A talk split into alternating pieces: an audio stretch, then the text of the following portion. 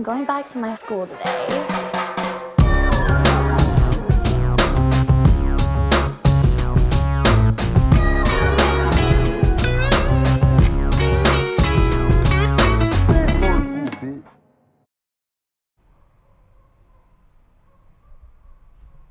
Bienvenidos a un nuevo episodio de Escuela de Nada. El podcast favorito del pájaro joven que canta muy bien. El Ruiz joven. Claro que sí, claro que sí. Te- ¿Sabes? Yo, yo quiero decir uno de esos. De, de chistecito. Claro, sí. Dilo, dilo, dilo.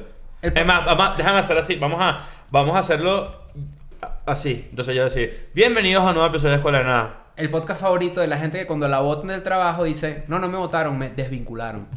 Claro. claro, mira. Bien. ¿De qué hablas cuando la gente la desvinculan del trabajo, ah? No te pueden desvincular. No, mira, coño, me desvincularon. No, Ah, joder. está bien, pues, pero igualito hay más agencias de Banesco. Uno, de uno se los digo. Last Domination. Claro. Viene sólido. Faltan apenas 13 días.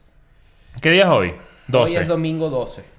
Ok. Estamos a 13 días. Estamos a Claro, 13 días. estamos Muy 13. bien. Estamos ahí, hay 13 Estamos muy días. contentos porque muchos de ustedes se han metido en el juego y la verdad es que hay un elemento conmovedor por parte del parasistema y o comunidad de Escuela de Nada, que es que mucha gente que de repente dice, verga, no tengo plata, no puedo comprarlo ahorita, estoy jodido, no sé qué, siempre, siempre, sin falta, sale, salta un parasistema y salva a la patria.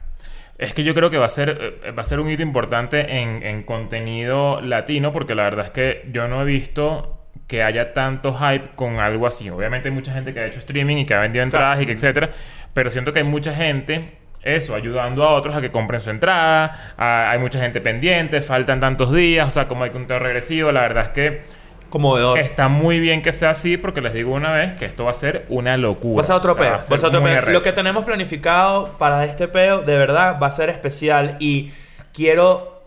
O sea, en verdad me, me tripeo tanto la vaina que la gente necesite que el que no puede verlo lo vea. Ese- ese- claro. esa, esa urgencia que tiene un, un parasistema que de repente ve que otro parasistema está ah, eh, pidiendo ayuda, tipo, coño, eh, estoy vendiendo unas tortas para comprar la entrada. Y de repente dice así, dame acá la mano y pásame un pedazo de torta. Pum, pum, pum. Claro, así. Y, te- y yo dije, no te puedes perder la Dom- Domination. Esa vaina, yo conecto burdo con ese pedo y le agradezco a toda la gente que haya hecho esa mierda porque habla mucho del tipo de comunidad que somos. Las entradas están a la venta en el link de la bio La de. Escuela de Nada y en la descripción de este este video. Y gracias a la gente de Patreon que tiene contenido exclusivo cuatro veces al mes, ¿verdad? Aparte. Episodios completos por tan solo cinco buckaroos. Claro que sí, claro que sí, claro que sí. ¿Cómo no? ¿Cómo Ah, no? claro, ahora, ¿qué pasó con Will Smith? El hermano de Corina. Al parecer. al parecer. eh, bueno, al parecer no. Se comprobó que su esposa, Jada Pinkett Smith, tuvo un romance, un amorío, un entanglement. según Como lo llamó video, ella. Como lo llamó ella, o sea, se enredó. Claro. Ay, Enredados. enredaste con él, exacto. Con un rapero Tendrá, llamado tendrá la cuca pelo largo de Rapunzel para Claro, enredarse. August Alsina le dijo acá, ah, tú ¿Qué? eres la esposa de Hitch. Bueno, ven acá, pues, welcome to Miami. Rácata. ¿Qué tal ese dicho, ese rapero? Malo. Pero, eh, no, pero Cualquier ya lo vaina, viste físicamente. Ah, no sé. no sé, pero. No, pero es como un, es un raperillo medio. Pero es que, ya va, pero es B. que, es que la, la importancia de, de ese aspecto es importante para también uno tener un, un- un argumento sólido sobre lo que está pasando Tiene ahí. 27 años, tiene el rapero. Hay ¿Cu- una- ¿Y cuánto tiene la, la esposa de Will Smith? Como 50. Tiene, ve- 48. tiene la 25 pego. con Will lleva Smith. 21 años. Y tiene 25 años de pareja con Will Smith. Bueno, yo voy a decir. Hay una cosa que la gente está confundiendo y es importante también aclararlo porque se está tomando una, una, un elemento importantísimo de esa discusión fuera de contexto, que es que ellas, ellos están diciendo como que qué bolas que ella le montó cachos a Will Smith. Y la verdad es que no fue así. Bueno, Ellos- la, la- la conversación no puede ir por ahí. Porque No, es- pues- de hecho está claro, muy claro que fue como... Pero mucha gente cree como que qué desgraciada, no sé qué. No, brother. Vean el video. Ellos dicen, miren, nosotros estábamos separados en ese momento, solamente que no lo hicimos público. Y pues cada quien tenía, digamos, hall pass. Hay una parte del video donde ella practic- donde le dice como que, bueno, ahora me toca a mí la venganza. Y él, ella le dice Ajá. a él, ¿cuál? Si ya tú Si ya tú te mil veces". vengaste. Claro. Ah, pero eso no lo vi, ¿eh? Sí, al Claro. final. Le- él, él le dice como que, bueno, ahora me toca a mi hija. Y la cara de Will Smith así. No, eh, me- va, pon, pon cara de Will Smith ahí. Will- Pon cara de Will Smith que le acaba de decir que la esposa le... Mira, mira ya. Pero bueno, Mira, surgen preguntas, ¿no? Surgen yo preguntas. te voy a hacer la primera pregunta una Claro. vez. Para que la tajes ahí y me la respondas porque estoy harto de esta conversación que no tiene sentido. Hazla. ¿Cuánto dura el luto de una relación? El luto. O sea, Cuando- ¿cuánto tiempo hay que respetar el luto de una relación? Cuando el pene se viste de negro, ¿quieres decir? Cuando el pene se viste de negro. En el caso de Will Smith, hombres de pene negro. El pene siempre se viste de negro cuando se termina una relación. El problema es cuándo hay que respetar que el pene está vestido de negro. Claro. Tú No, Tú Depende llegas, de la tú llegas relación. así, tú llegas así a un lugar y dices, coño, este carajo está bellísimo. Te lo vas a coger pene vestido de negro. No te lo No, puedes no coger. puedes. No te lo puedes coger. llorar. Ah. El pene vestido de negro llora cuando coge. Yo creo que hay, yo creo que obviamente apartando del hecho de que depende mucho de la relación. Si Will Smith hay te saca- relaciones mira, largas. Si Will Smith te saca el huevo así, te borra la memoria de un solo coñazo. Claro, así. Ajá. Tú así. ¿Sabes que esa es una de las cosas, uno de los, de los artefactos que más quisiera tener en la vida? A borrarle la Memoria. memoria a la gente. Claro. O sea, el artefacto ficticio de películas de todo Hollywood, de series, etcétera. pana. Que mi lista de 10, yo creo que está en mi top 5. de Fíjate cosas que yo quisiera. pensaba que el Pero que más pa- quisiera es Chris, que es el que necesita que la No, gente se olvide de varias pero vainas. ¿Sabes que sería demasiado arrecho? Que Leo diga que yo lo quiero, pero para yo borrar mi memoria de cada mierda que yo veo. Ah, bueno, claro, pero es que eh, es al revés para los dos lados. para los Harías dos así, lados. harías así, tipo que. Voy a hablar de Breaking Bad. Ah, pero puede ser positivo, claro. Yo pensé que lo decías más bien negativo. Como que coño, vi esta mierda, ¿sabes? Lo que cualquier vaina en internet. No, porque que- siempre, no, porque siempre hay alguien que lo retuitea. Yo Ah, quiero ese claro. aparato, pero que vibre. Ah, no, ya existe, se llama dildo. Ahora fíjate. Lo que- Igual que- entonces te olvidan las vainas, ¿oye? que, que bolas que de verdad uno se pase la, la- la- ¿Cómo se llama eso? Ese es el. ¿Cómo se llama? El borra memoria. El borra memoria. El borra memoria. El borra. Yo veo algo en internet que me pareció una basura. Y digo, coño, esta vaina es una basura. Yo no puedo vivir con este recuerdo. La verdad es que necesito buscar en mi gaveta el borra memoria. Abro la gaveta, me a- paso el borra memoria. ¿Y sabes qué arrechera? Que lo retuiteé a alguien. Lo, re- No lo vas había a pensado. No, lo vas a descubrir. Va a ser como 50 citas de Drew Barrymore y. Que alguien, Sandler. alguien se lance un like en un tweet de la 50, basura esa. 50 contenidos de mierda. Coño, vale. Así No, mismo. vale. Y la Sí. película de Netflix, 365 días. No, hay huevo y cuca. Mierda. Ahora, no, pero tu pregunta está buena. Vamos a llevar la conversación hacia allá. Tú estás diciendo que cuánto se guarda el luto, ¿no? O sea, ¿cuánto tiempo duró, debió esperar Jada Pickett Smith? O de Tú terminas- no ella, sino el caso, ¿no? Exacto, tú terminas con Chiquit y, cuánto tiempo tú vas, o sea, no te va a dar- no te va a molestar verla a ella con otra persona. Exacto. ¿Cuánto es lo legal? Pero, o sea, tú te puedes molestar, pero ¿cuánto es lo legal para que coño? La respuesta persona- machirula es... La respuesta machirula es la siguiente, ¿no? No, machirula. Muchachos, no sean así. La respuesta machirula es... Si ya tú tienes a alguien nuevo, a ti no te tiene que importar con que la otra persona esté. Ok. La veces lo que le da rechera a la gente idiota es que la expareja se consiguió a alguien primero que Claro que superó pero, primero. pero la respuesta machirula va con tus valores o no con tus no valores. va con mis valores. Ah, ok. Lo que yo sí te diría, aparte del hecho del pene de luto y todo eso, es que irónicamente, cuando una relación dura mucho, no necesariamente el luto es más grande. no, Porque No. cuando la relación dura mucho, capaz está más ya gastado. el pene, el el vínculo. pene es así. Es que- y me esto- sol- ¿qui- ¿Quieres que te diga cuál es la mejor analogía de eso? ¿Cuál? Una costra. Claro. Tú tienes una herida y tú, tú no te tocas la costra y no y coño, vas a esperar que la costra se cae. Pero ¿qué pasa? Hay un momento en el que la costra, tú le das un soquito y la costra vuela. Entonces, sí. Lo haces así y ya la costra voló. Pero Dice a alguien veces- al que tienes al lado, agarra ahí y la persona... ah, ¿Por qué? Porque tenías mucho tiempo esperando que la costra se cayera sola. Claro. Entonces hay y a veces, dolor. Y a veces, y, y si lo haces antes de lo debido, haces así, piscinita de sangre. Piscinita de sangre. Que no, duele. No, no puedes porque te apurado. Estás porque fuiste un loco apurado arrancando apurado. la costra. Estás apurado, Exactamente. no te puedes arrancar la costra. Yo, esta es mi posición con respecto a eso y con el luto del pene de negro.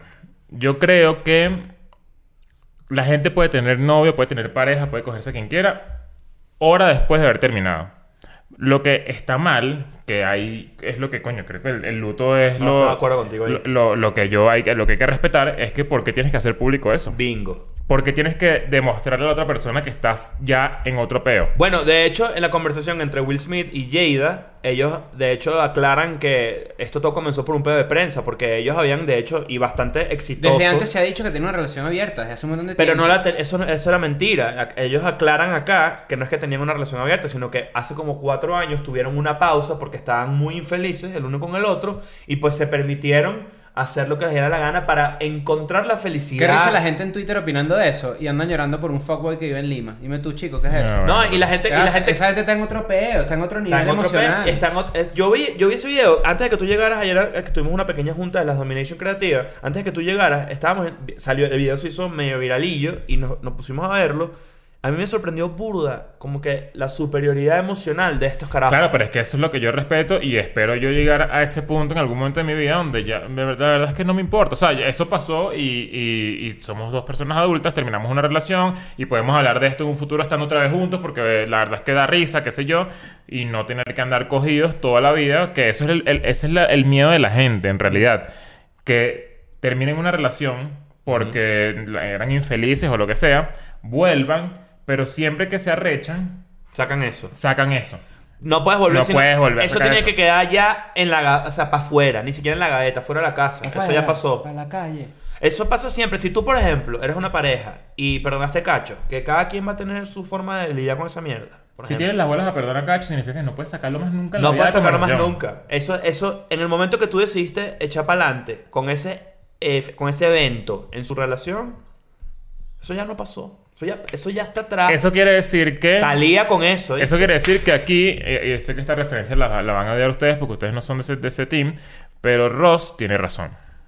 Cuando, está, cuando dice que están en un break. Claro. Yo sí creo que tenía razón él. Claro, y le digo es la referencia, pues que Friends, Ah, X, está bien, etcétera. está bien. Es una de las pero, pocas cosas que puedo... pero la verdad es que él tenía razón, está bien, porque, porque esta caraja se va a rechar. Eh, Estoy totalmente de acuerdo con ese argumento. Ahora, hay un tema también de cuando ellos dicen, que es la parte que más me sorprende del video, es cuando dicen bad marriage for life. Así. Que eso es lo que me, me parece realmente arrecho. Pero no, pero tenga era, una- era, era, era otro. Tenía, tenía también como una. Como un, un pre, un pre- un pre- Una prefrase, Pero, ¿no? también, pero eso me parece demasiado arrecho, que tú conoces a alguien, tienen dos hijos, tienen 25 años de casado. Eh, Se permitieron- un montón de etapas y ya tú sabes que la persona que es tu pareja es tu pareja de por vida. Claro. Pase lo que pase. Eso me parece demasiado. Claro, pero, Claro. No, pero no necesariamente significa que para darte cuenta de eso tienes que pasar por un hueco como el que ellos pasaron. O sea, No, tú... el que pasó primero que fue el rapero. ¿Qué pasó? Sí, claro, chócala ahí. Agosto, no te puedes llamar agosto. No te puedes llamar Eso agosto. es otro. Eh, Y no el te puedes no llamar agosto. ¿Cómo se llama? ¿Septiembre? la única persona que se puede llamar como un mes es Julio y ya. Sí, no te puedes sin llamar de duda. otra manera. No te puedes Y llamar. Marge Simpson. No te puedes, no te puedes llamar, no te puedes llamar agosto, pero. Abril la de las tortugas. Abril Ninja. O'Neil, Abril Abril O'Neil. O'Neil. Claro. Y Abril Lavigne. Coño, ¿verdad? Hay mucha gente con, con nombre de mes. Va, llámame, enero nadie. No, No, January Jones. Claro. Claro, Claro. ¿sabes cuál es esa? ¿Sabes cuál es esa No. actriz? Es de Mad Men, ¿no? No Jared- me acuerdo. También no me es. X-Men. También. Ah, también es, es Frost, Emma Frost Ajá. de X-Men. Después, febrero nadie. February. Seguro alguien se llama así. No, bueno, sin duda, pero Marge Simpson. Ay, se mira, se le cayó la cámara a, vale. Marge a, a Maggie. Ahí. Este dicho, este, tú, eres, tú eres el Maggie escuela nada, pero. Mira el zapata, pero- mira el zapata. Mira, la- eh, claro, tenés todo, tenés tu yudito ahí. Tienes que lanzarte para atrás aquí esta. De lo que nos están escuchando. este, Marge Simpson por marzo. Claro. No te puedes- marzo nadie. No, Marzo. Abril O'Neil. Evio Di Marzo. eh, el cantante. Jordano, puede ser. Eh, Hay pero- alguien de apellido Marzo. Sí, pero es un apellido. Ah, de marzo, Jordano, claro. Exacto. Pero Jordan, no, eso que hablaste fue un señor que mataron, por cierto. ¿Sí? Sí. ¿Que a quién Ah, mataron? Perdón, no sé. O se murió. Sí, a, a Evio y Marzo. ah, bueno, ¿no? perdón. No sé. No, Jordano. Jor- Jordano dices, hermano claro, de él, creo. Revisa ahí igual. Claro, porque el papá de Camila y Marzo. sí, ¿no? claro, no. Igual Jordano, ¿no? Claro. Ah, el que estoy diciendo sí, es un señor Es- que Falleció. Ajá. ah, bueno. Pero el apellido existe, no creo que. Y no sabemos si fue en marzo tampoco. Abril, abril está. Abril O'Neill de las Tortugas Ninja. Abril, la, Abril Lavín. ¿Sabes que si tú naces. Ah, ah, Abril O'Neil además con error ortográfico, Abril O'Neil. Abril Lavín. Claro. No puedes Sí, lanzarte no te voy a llamar no. esa. Si tú- Abril, la hija de nuestra profesora de educación física. Ah, verdad. Abril, la hija de- Si tú claro. naces en febrero, eres acuario, ¿verdad? Ajá. Claro. ¿Y, si te, y si te matan en septiembre, ¿qué eres? No, no, no lo atajaba, pero me da risa la Ah, eso risa. tiene sentido. ok. Por cierto, gracias a la gente de hombres masculinos, la tienda HM, por esta camisa de mujer que lo Hombres en, hombres en men. Claro. Es hombres en ¿Qué- men. pa- para los... ¿Cómo le decimos aquí a, la- a la- a lo- a los metaleros? No tenemos un nombre Los para los metaleros. No, los bañaperros son No. distintos, muchachos. Los bañaperros son distintos porque son- los bañaperros... Bañaperros son para los- reggae. Exacto. los Ah, bañaperros ok, y los perros flautas son como manuchados. Los camisas monstruo. Los camisas Camisa monstruos. Esta es camisa de monstruo. Para los camisas monstruos tengo una opinión con respecto a ese disco, que es que ese disco es una basura. No, no, no, no. A mí me parece una basura. El, Me que- gusta el rock. De los mejores discos de Metallica, reggaetón. el que peor suena. ¿Te, te acuerdas de que en el 2005 Alianza para una Venezuela sin reggaetón? Ah, ¿Qué año puta madre, vale. Vale, muere. Coño, tú vale. eres, eres tú. Marico. Coño, vale, tú eres estúpido. Eres estúpido. Estúpido. Igual esto no tiene nada malo ser un imbécil. ¿Tú te imaginas cómo le explota la cabeza a alguien que le pueda gustar Megadeth y Bad Bunny? ¿Qué importa? Claro. Hay gente que, no, eso no puede. No, ¿cómo te, va- cómo te gusta? No, A sí cual- creo que a cualquiera de esta mesa. Claro. De hecho. Ajá. Abril, ya sabemos, Abril O'Neill, Abril, Abril Fitness. Claro. Que es la hija de Socio Ah, claro, Fitness, claro. claro. Claro, obvio. Este, ¿quién más había? Abril Mayo, O'Neill. May, Bueno, May mucho. Teresa ¿no? May, la, la, la tipa de la ex primer ministro De de, Gran Bretaña, Bretaña, Teresa ajá. May. Junio, June, si hay gente que se llama June. ¿Quién? Jun. June Apatow. July. No, claro, Julio Iglesias. Julio Iglesias, claro. Julio. Iglesias. No, pero ya va, pero me quedé, me quedé en, en mayo. Teresa May. Mayo. Y mayonesa, claro. También. No, cuidado con eso. arriba la vez. Claro, después. Ay, no se me ocurre nadie. Julio, Julio, No, Julio ya- Iglesias. este gag está muy largo. Ya va, Agosto, el que, se, el que, el le cogió la jea a Will Smith. Smith, claro. Coño, ese es El monstruo de Men in Black. Claro. El alien de Independence Day. Septiembre no hay, no hay septiembre. Septiembre, no. Octubre, Noviembre no. sin ti es, es, es- es- El Rake. claro, Muy bien. Y Y. December. Ah, bueno. Ya está. Esto duró es muy 10 largo. minutos más de lo que tenía que durar. Arrechísimo. Está bien, pero bueno, X. eh, eh, el luto, volviendo al luto. Volviendo al luto. A mí lo que me sorprende es la cantidad de gente que opina de este tipo de vainas sin estar ni siquiera en un nivel emocional. Primero, que ni siquiera han estado en una relación larga, realmente larga. Yo no me incluyo en ese lugar. Por eso más yo lo, largo. que, lo que yo puedo opinar de este tipo de vainas es, bueno, lo que estoy viendo. No, no voy a decir como que, qué bolas que era, perdón. no, Yo no estoy ahí. Me parece superior que ellos puedan tener esa conversación. Me parece realmente de personas Ah, mira, emocionalmente altas. Yo sí opino que, que me parece raro que Will Smith se haya prestado para eso.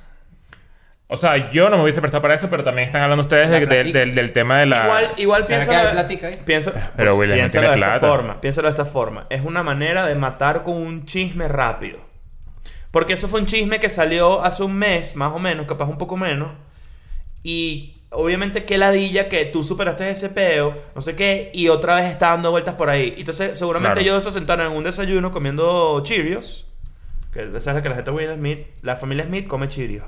Se sientan y dicen, "Bueno, vamos a salir este peo, para que se calle la gente de una vez. Eso Bueno, es una buena claro. forma de, de, de callar un rumor, salir a la calle de una decirlo. Correcto. ¿Cuál Ah, es la, clásica de autojoderse para que no te jodan? Claro. Claro, Sí, Y bueno, tú eres un meme así. ¿Qué haces? claro. Ay, pero Will Smith estaba ahí sin ganas. Estaba como, coño, estoy haciendo esta Ah, vaina para que dejen de hablar paja. Pero la sí. verdad es que estoy la y ya y se es volvió a el prender el rumor de que Will Smith y Margot Robbie cogieron. Claro. Que, Sí. co- que, que- que coincide con Focus. Coño, pero, pero ya ahí, ves, ya ahí sale ganando Will Smith. Coño, no sé. No, sí, claro, cómo No, no. bueno, Margot Robbie, agosto. agosto no. Ah, ah, sí, sí. Claro. No, yo pensé que era Margot Robbie comparada con Jada Pinkett Smith. Bueno, Y que también. dirán que sí, a mí me parece que Jada Pinkett Smith. No, ya, Pink Smith es. Ah, me, me parece que también me parece que es una vieja bella, pero también pero no, Pero Margot, Margot Margot Robbie, Robbie ¿no? está arriba, pues, ¿sabes? Y Ah, ya. Eso es otro, otro tema para otro día. Hoy venimos a hablar de un tema un poco más profundo. Pero está bien, es- es- hay, un buen, hay un buen conecte. Así dijo Agosto también. Claro, obvio. hay hay un buen conecte entre, entre esta historia de Will Smith y, y Jada Pinkett Smith con lo que vamos a hablar ahorita. Y es que cuando esto ocurrió en la relación de ellos dos, la, ellos estaban buscando, ellos se sentían muy tristes, no se sentían completos, se sentían de la verga. ¿Qué te pasa, Will Smith? Estoy Estoy triste. Y también y Jada Pinkett, ¿qué te falta? ¿Qué te pasa? I am triste, porque ella no habla español. exacto. Entonces, ¿qué pasó? Ella le dijo a él, mire, yo me sentía de la verga y tuve que buscar alternativas para ver dónde estaba mi verdadera felicidad. Mm. Capaz no era a tu lado y tenía que explorarlo. ¿Por qué? Porque la gente está buscando ser feliz. Es una buena Mira- excusa para terminar con alguien. Yo quiero que tú seas feliz, solo yo no quiero ser parte de esa felicidad. Yo creo que la, pregunta matriz de este tema puede ser, o más que la pregunta, creo que es, es un, un escenario que puede, puede estar pasando mucho eh, con ustedes, puede estar pasando mucho con la gente, porque creo que es algo bastante común. Pero, ¿por qué la gente, por ejemplo, por qué la gente se despierta triste sin razón un día? Eso, eso a mí me ha pasado. Sí, a mí me, a A mí mí me ha me ha pasado pasado. de en cuarentena se me ha, levant- se me ha disparado mucho más esa sensación. Eso pasa mucho, eso pasa mucho y no existe una razón. O sea, tú- eh, a mí me pasa, tú eres una persona que lo tiene todo, tienes su casa, tienes, ¿sabes? tienes la posibilidad de... de- salud. Tienes salud, tienes todo lo que tú quieres, necesitas tener para tener una vida normal, la tienes, pero tú estás triste. De te repente estás te paraste ¿Por qué pasa esa mierda? Desesperanzado. Melancólico. ¿Por qué? ¿Pero cuál, es- cuál será la razón de eso? Melancogido. El melancogido. Coño, el melancogido. es O sea, Triste, es, triste, es- triste. es- como que yo no sé si esto le pasará o, o le pasaba a la gente vieja cuando tenía nuestra edad, eh, pero creo que es algo muy de ahorita. No sé si, si, si- creo que de- cuestionarse mucho la vida, ¿sabes? Como, como todo, todo, todo, todo lo Ahí- que hago está bien. O sea, ahí- como ahí- que yo, creo, yo creo que hay un elemento importante de la gente como nosotros. Epa, ¿qué pasó ahí? Twitch tiene coronavirus. Estornudo no es coronavirus. Twitch ¿Ustedes qué tiene pasa? coronavirus de verdad. No sé. Claro que no. Tú Ahora, estás de aquel lado. cuidado. No, no, igualito esto es una círcula. Aquí estamos encerrados. Todo el mundo tiene coronavirus. Pero lo que quiero decir es que creo que el gremio que trabaja con creatividad en general, que depende mucho de, de su, de su propio pedo, de su propio cerebro, no tanto para una corporación ni nada, sino de, de- de nosotros, por ejemplo, que tenemos que crear contenido con cierta regularidad, etcétera, creo que ten- estamos más propensos a deprimirnos porque estamos ante la incertidumbre constante. Mm. Que no es lo mismo que tener un sueldo, no es lo mismo que pertenecer a una empresa, que te genera cierta seguridad. Que- Ahora, yo- igualito una persona de, un- de una empresa se puede deprimir porque quisiera otra cosa. Pero, pero como propósito de la vida, ¿qué es estar bien? Y ahí O sea, ¿cuál es, el, cuál es la pregunta? ¿Cómo, ¿Cómo englobas tú si yo soy una persona? Imagínate que yo soy un ser humano en blanco. Me acaban de crear y ya soy adulto de uno. Yo, yo, yo, pari- Eres tú, te, te yo- imaginé así, sin tatuajes así nuevo, Ajá, reseteado. Yo salí de una vagina, pero estoy blanco así completo. Así, soy como un bicho demasiado virgen en temas de, todo, de pensamiento, de toda vaina. Y ustedes tienen la tarea de llenarme de, de eso, pues como alimentarme como ser humano para hasta que se convierta en algo. Y yo les digo, ok, bueno, ya que ustedes están en esta, de, de los ser mis mecánicos de la vida, ¿cuál es el propósito de, de esto? Porque ustedes me están llenando. Porque tú me estás dando conocimiento, porque tú me estás dando educación, porque tú me estás dando plata, porque tú me estás dando todo. ¿Cuál es el propósito? ¿Qué es estar bien? No creo ser que siempre, pobre. creo que En- eh, al final. eh, creo que siempre va a depender de la persona que te esté entrenando para el propósito de la vida. que Fíjate te va a llevar a es su es propósito. importante este concepto. Esto que nosotros estamos hablando en mis eh, largas noches de investigación para este episodio de hace dos horas. Punto com. punto com, Existe algo que se llama la teleología. La teleología es la rama de la metafísica que se refiere al estudio de los fines o propósitos de algún objeto o algún ser. O bien literalmente a la doctrina filosófica de las causas finales. Ese, es decir, eso que tú estás proponiendo es la, teleolo- la teleología, pues es una forma teleológica de verlo. Estudiar las ¿Qué causas finales de las propósito de uh, la existencia de uno, ¿no? Entonces, yo por lo menos lo enfoco con esta cita que me parece que puede a pie a que nosotros lo enfoquemos así y luego hagamos el ejercicio de ser la- el, el médico, la chica superpoderosa de Leo. Ajá. Claro, Exacto. de poner los 10% elementos. camisas negras. Azúcar, flores. Tatuajes. Agua, Bonafont. Eh, ajá. El propósito de la vida es una declaración personal que cuando se cumple nos lleva al estado máximo bienestar. Es decir, el propósito de la vida es una declaración personal. Eso significa que tu propósito. La palabra personal ahí es clave. Exacto, tu propósito es tuyo. Pero cuando lo cumples, sí nos lleva a un estado de máximo bienestar. Por ejemplo, cuando nos hicimos en la pregunta de este episodio, que cuál coño es el propósito de la vida, yo creo que va muy atado a realizar la felicidad de los demás para luego uno completar la personal. Al menos así lo veo yo. Siento yo que la- el propósito de mi vida viene dado por lo que yo pueda mejorar a la gente que me rodea. Te lo compro, me, me gusta eso porque sí es, lo he i- pensado. es un poco idealista, pero yo sí siento que el ser humano por sí solo no puede llenar a- eh, no puede llenarse de sí mismo siempre. Yo creo que ni- necesita por lo menos o una pareja o eh, Es que es una suma de con su- cosas. con su entorno. ¿me El entiendes? propósito de la vida de la gente es una suma de cosas. Bueno, no solamente es una.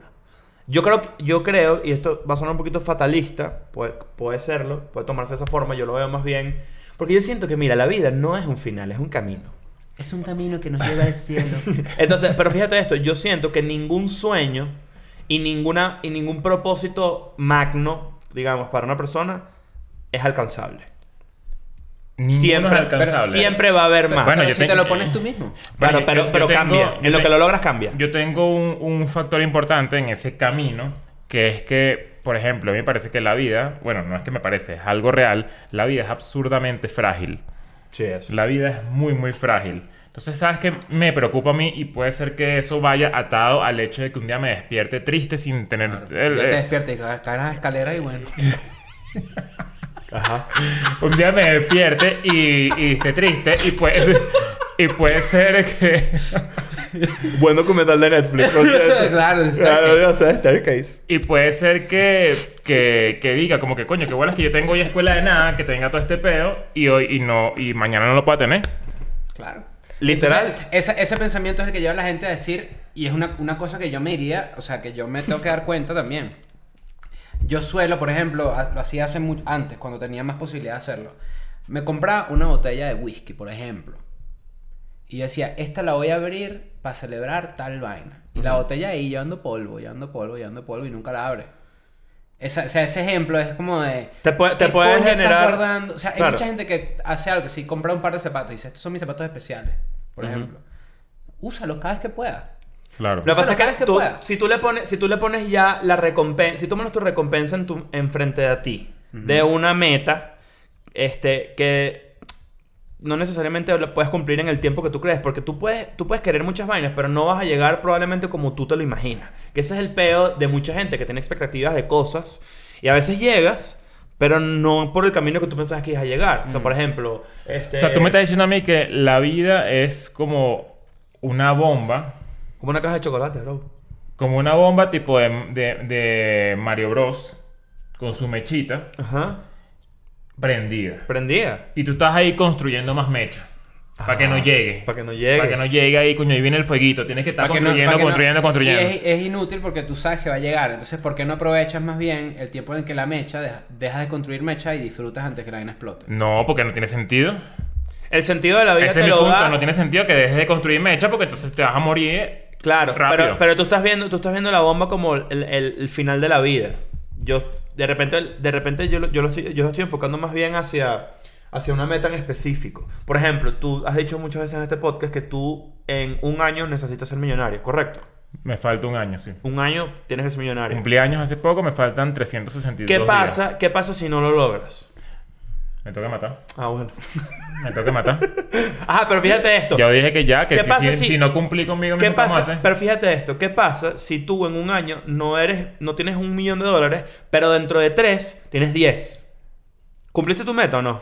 Tiene que haber un paso que me demuestre a mí que esa negociación es factible. Es decir, Ok. yo llego al año, dentro de un año, cuando cumpla 35 años, Ujú, y reviso mi cuenta bancaria. Vamos a ver qué te- cómo está esto. No tengo el millón de dólares. Ajá.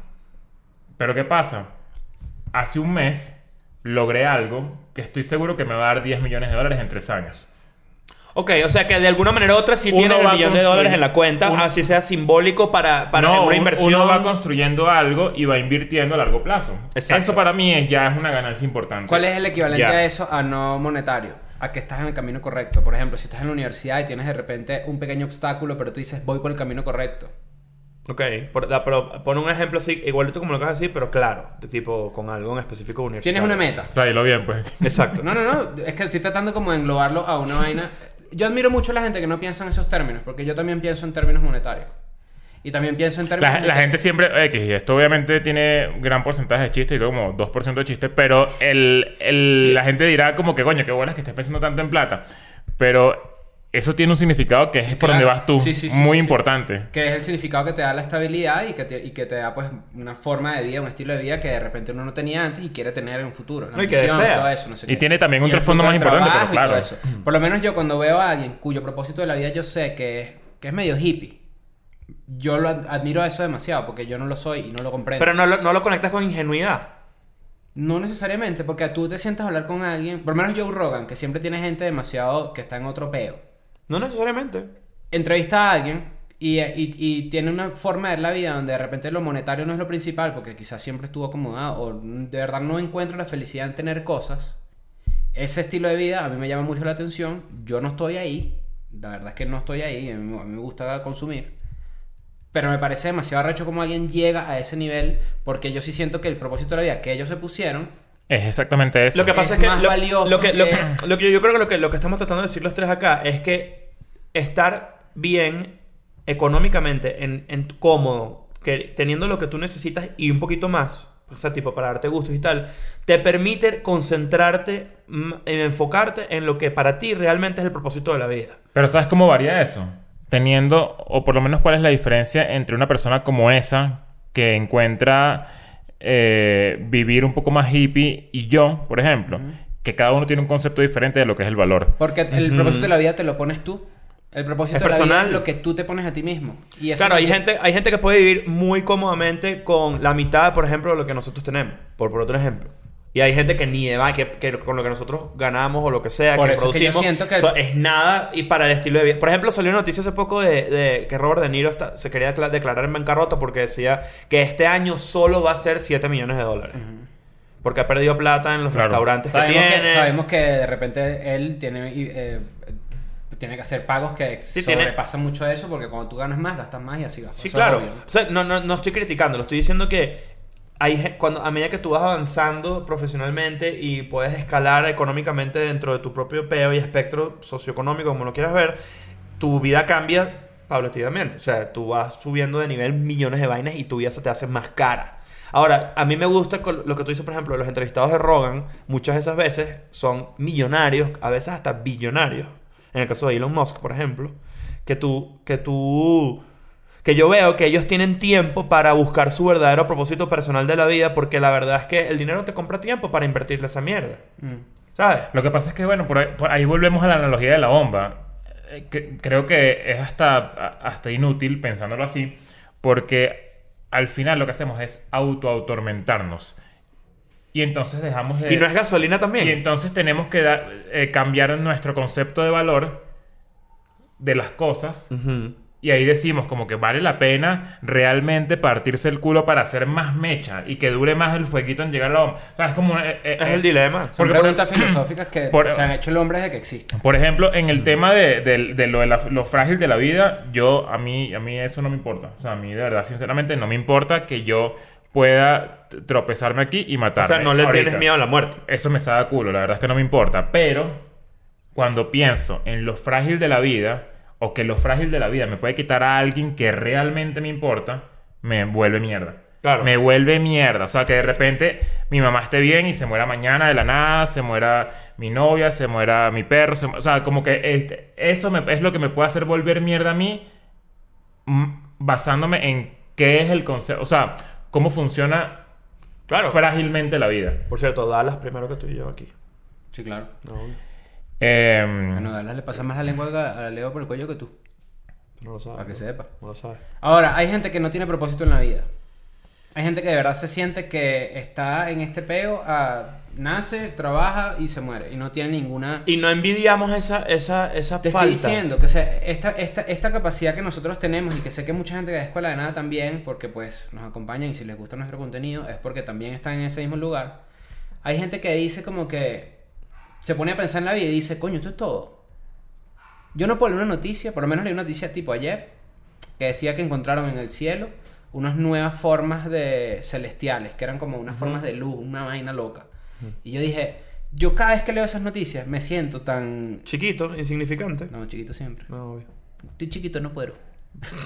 Pero me siento tan insignificante, me siento como que mierda, ¿verdad? ¿Qué coño? O sea, ¿qué A coño? mí, a mí lo que a mí me, a- me ahoga a veces, me angustia la necesidad, como nosotros, y además creo que lo pueden notar, como tú dices, viendo nuestro contenido, que nosotros somos unos carajos y, que somos en verdad una gente sedienta por ver vainas raras y nuevas y ver y, y los descubrimientos nos asombran y en verdad Claro, tripiamos y, y burda. además de eso, cuando tú te pones a, a observar los comportamientos de las personas, que de paso te pones introspectivo sobre ti mismo y sobre los demás, entras en unos huecos Es que yo entro en un hueco, por ejemplo, yo me ahogo cua- cuando sé que yo no voy a vivir vainas increíbles de la historia.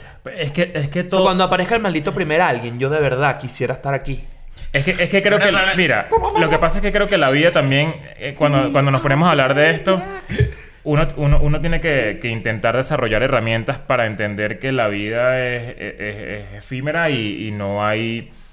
O sea, y es así. La vida es corta. Como que para entender la naturaleza de la vida eh, hay que desarrollar ciertas herramientas que de alguna manera te, no te hagan volverte loco. No- porque, Sí, porque claro. si lo que haces es pensar en cosas así como las que estamos pensando hoy, Se te quema la cabeza te vuelves loco de verdad. gente- y- La gente que es así eh, tiende a caer en teorías de conspiración. O sea, cuando tiende, tiende a encontrar en su falta de propósito soluciones a la falta de propósito que no necesariamente tienen que ver con el bienestar personal. Por ejemplo, Tergiversando historia, ciencia. Exacto. O O, sea, inclusive echándole culpas a factores externos de que la persona no se sienta bien. Eso, bueno, eso es muy clásico. Traído más a tierra. Por ejemplo, aquí dice, el propósito de la vida es algo que nosotros nos imponemos nosotros mismos para que pasemos a un estado positivo de bienestar, ¿no?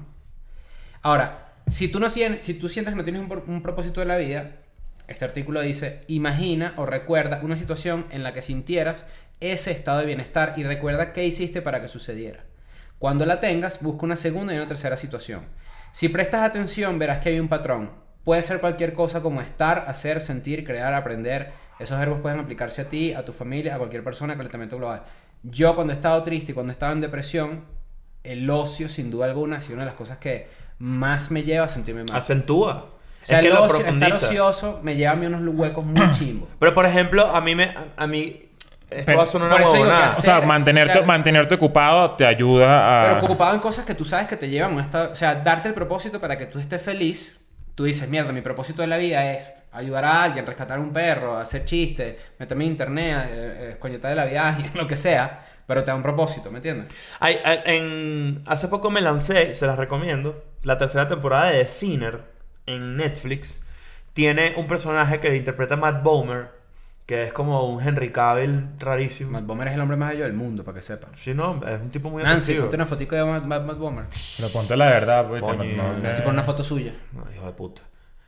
Va- e- Este personaje, el, el- para la gente que no ha visto de Sinner, ¿has visto de Sinner? No. Buenísimo, te la recomiendo. Es una vaina, se- es como que es filosófico policial. Ok. Y este carajo, en esta, pa- sin, sin dar muchos spoilers, tiene todo un trip filosófico donde él tenía un compañero en la universidad que lo hacía sentir cosas extremas enfrente a la muerte para poder sentirse vivos. Ok.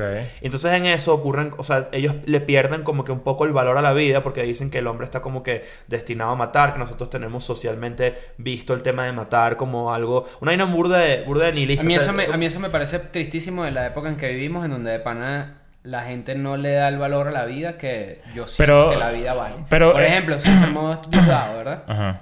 Y la gente se muera ya, que se muera ya. Yo no quiero que se muera ya. Yo quiero que el carajo vaya para la cárcel. Sí, es- o sea, que vaya Tiene Claro. mucho más valor ju- de justicia que morirse. Pero también es, de nuevo, sé que es idealista, y lo he dicho varias veces, yo soy, quizás sí soy una persona idealista, a pesar de que soy muy realista en otras cosas.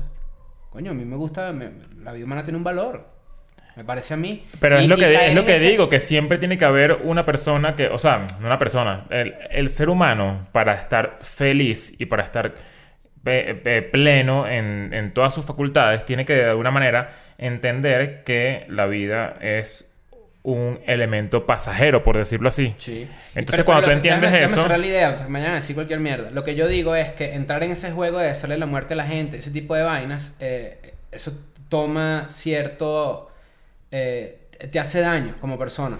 Yo sí siento eso. es que claro, le, le sí resta, te resta humanidad. Y te Claro, ganaron. pero- pero es que hay una Te dif- ganaron. hay- Te resta Si tú- humanidad. Si, si- si tú empiezas a pensar como piensa la gente que te escoñetó a ti, te ganaron. Pero es que hay una diferencia muy importante entre esto que estás explicando, que me parece bien y yo estoy de tu lado, a yo quiero que esa persona se muera y alguien te diga, no, no, no le puedes desear la muerte a la gente. ¿Entiendes? Claro. Hay una diferencia muy, muy importante ahí porque la verdad No es que digas, "Maldita tú no, no estás, te vuelve". tú no estás diciendo, no, vale, no le deseen la muerte de Diosdado. yo No, no, está diciendo Yo eso. estoy está diciendo diciendo- eso. Yo estoy señalando una vaina que me parece curiosa de la sociedad en general hoy en día, en donde es muy fácil decir que se muera tal. Es muy, donde fácil, es muy fácil restar el valor de la vida a, la- a, to- a cualquier persona. Y cuando tú empiezas como que, ok, yo entiendo que mucha gente quiera que un carajo que hizo un- que una maldad de grande, o sea, cuando Chávez se murió, yo me alegré.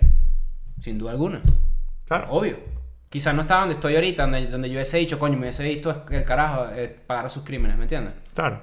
Pero lo que digo es que así se empieza. Lo que pasa es que también a el hecho- el, el hecho- respeto a la vida. Exacto. Empiezas por ahí y después, Y después ya por, o- una huevonada Claro. estúpida vas a tener el mismo sentimiento. Sin Como por alguna. ejemplo, entonces que si este, esta persona no cree en Black Lives Matter, que se muera. No. Por eso es que es importante que dentro del pensum O al de... Claro. Ah, o al esta revés, persona, exacto. Esta persona no, no comulga con cualquier ideología que yo tenga que se muera. No, la no, es así. la vaina no es así. Por eso es que es importante que metan en el pensum de que en un pensum que de hecho vamos a empezar a hacer nosotros, vamos a, a mostrarles lo que es cómo debería ser el pensum de una universidad de verdad en el mundo que te enseñen a Uno, ¿dónde está el entender? No, no, ¿dónde está el clítoris? Es una materia que se ve toda la, toda la carrera. que te expliquen cómo es la muerte, que te expliquen lo que significa la muerte y que, que, que tú también puedas vivir con eso. Al final, por ejemplo, a la gente o nosotros tres, que creo que es algún sentimiento muy común entre nosotros tres, nos da la y a la gente estúpida, por ejemplo, la gente patética. Que se muera. Pero tenemos que entender que lo- la gente patética o lo patético de la gente no es finito. Es algo que por siempre va a estar ahí. Siempre va a existir y siempre vamos a cruzarnos con gente estúpida. Eso significa que, ¿qué? Que bueno, que obviamente hay que aprender a vivir con eso. O sea, Claro. cuando tú entiendas que de alguna manera eso es parte del ecosistema en el que tú te desarrollas, ya tú empiezas a decir, ya yo tengo que vivir así. y tengo que adaptar mi vida a que hay gente estúpida Tienes en que todos hacer lados. las paces a- con, con el hecho Tienes de que hacer las paces con la vida Porque, que es así. y, cuando, y cuando haces las paces, entras a una nueva fase de tranquilidad donde te puedes enfocar con mucho mejor atino a tus propósitos de vida. ¿Ustedes creen que, por ejemplo, hablar de esto mucho y pensar mucho y andar y darle vueltas a la cabeza con temas así que son medio filosóficos los convierte cada vez más en alguien insensible? Yo creo que al Al revés. revés. Yo siento que más bien, no, yo siento que es al revés. Tú O sea, Tú como sí yo, como yo lo digo, pues, insensible. perfecto. Yo creo que más bien, mientras más conciencia tienes de eso, me- en más consideración tienes al resto de las personas. Yo antes no era como soy ahorita, muchachos. Yo antes era mucho más. En el, mi- Eh, viendo Escuela eh, Nada lo puedes notar, güey. Yo era más. eh, O sea, yo mucho una- más, ¿cómo se dice? Eh, descartaba mucho más a cualquier persona que yo sintiera que no estaba al nivel que yo creía no solo estar, sino que yo podía conversar con alguien. ¿Me entiendes? Está, eso, eso funciona de forma paralela. Yo me refiero más al punto en el que si tú piensas mucho sobre la muerte, cuando eres adulto, ya tú y, y te enfrentas a la muerte de frente, tú dices, coño, bueno, esto tenía que pasar porque así es la vida. Ujú, Pero hace 10 años ujú.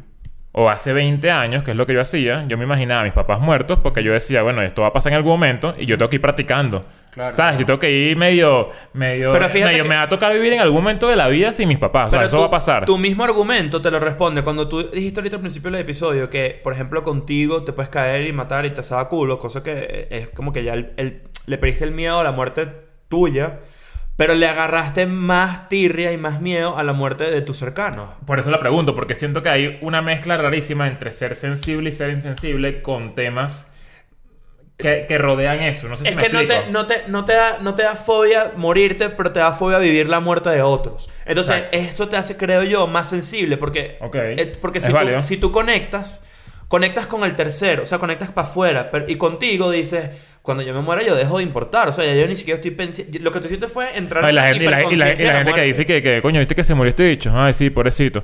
Claro. Pero pobrecito porque él. Ah, por eso Pobrecito, ya pobrecito se la gente que se quedó en la tierra. Claro. Lo como dice Keanu. Reeves, como dice Keanu Reeves. Eso, esa me volvió A Keanu. Reeves le preguntaron, Colbert. le preguntaron, Colbert le preguntó cuál es, qué, qué pasa cuando uno se muere y él dice, yo solo sé que la gente que nos ama nos extrañará. ¿Ves? Eso es horrible. Claro, pero, pero entonces ese mismo, esa misma forma de ver la vida también hace que por lo menos mi filosofía personal de vida la refuerce aún más. Porque si tú te mueres, tú quizás eres lo que tú dejaste en los demás. Ok. Claro. Entonces, si tú fuiste una persona que, cuyo propósito de vida eh, está también atado a que tú mejores tu entorno, Claro. ¿Qué tanto llorarían cuando yo me muera? Yo ¿Cómo, cómo es, pero ¿cómo es el llanto? O sea, es tipo... pero, eh, iba a decir, es tipo... Yo me. Yo, no puede... No, no, yo tuviera. Yo creo que yo o es- tuviera. o es yo tipo... tuviera- o sea, yo te voy a decir la- cómo, la- yo te voy a decir porque lo he vivido. Yo en funeral lloro cuando veo a los demás llorar. Yo también. Si yo estoy solo con el muerto, primero me subo el cierre. Segundo, Pri-